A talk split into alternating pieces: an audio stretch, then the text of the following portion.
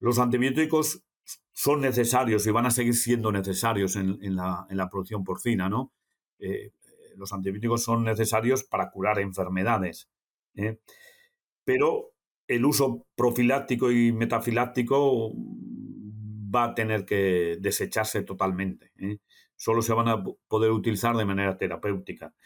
Y, el mensaje final casi sería que, que, no podemos corregir problemas de alimentación, de manejo, de mala calidad de las, de las aguas, problemas de instalaciones con, con antibióticos. O sea, los antibióticos están para curar las enfermedades, pero tenemos que proporcionar a los animales las condiciones ambientales óptimas para que puedan desarrollar todo su potencial genético. ¿eh? Y, eso no, no se hace usando cada vez más antibióticos, sino mejorando la sanidad, mejorando el manejo, mejorando las instalaciones y mejorando la alimentación.